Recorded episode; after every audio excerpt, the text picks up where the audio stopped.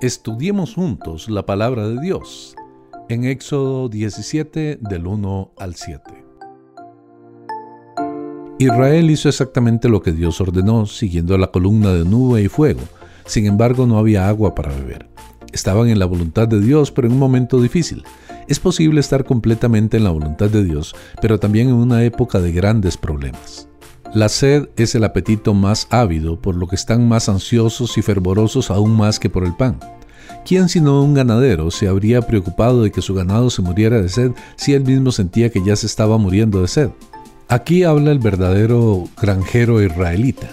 En números 33, 12, 14 se dice que cuando los israelitas partieron de Sin acamparon en Dovka y después en Aluz y después llegaron a Refidín por lo tanto, aquí se nos omiten dos estaciones, probablemente porque no hubo momentos relevantes en ninguno de esos dos lugares.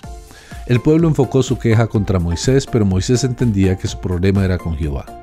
Cuando tenemos un problema, es mucho más fácil culpar a alguien que pensar en el problema de manera cuidadosa y espiritual.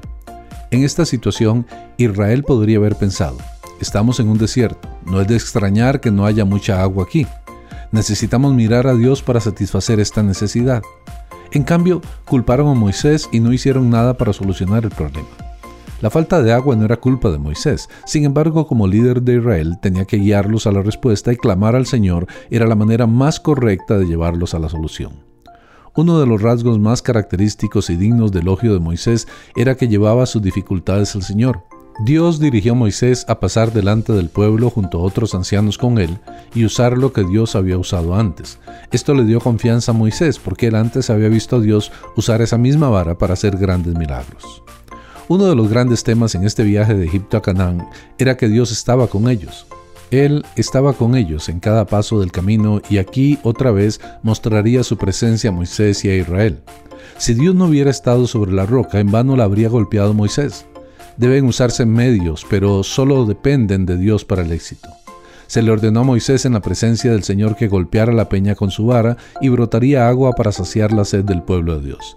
Esto fue un gran milagro extraordinario. Moisés y todos los demás sabían que el agua normalmente no proviene de las rocas de esa manera. Este fue un milagro generoso. Aquí de nuevo aparece la paciencia divina, porque Jehová no pronunció palabra de reproche, sino que a pesar de su impaciente incredulidad, les proveyó agua de la roca. No sabemos exactamente cómo Dios proveyó agua de la peña. Quizás había un manantial artesiano que Dios hizo brotar cuando Moisés golpeó la roca. Quizás fue un milagro completamente único. Y llamó el nombre de aquel lugar Masá y Meriba.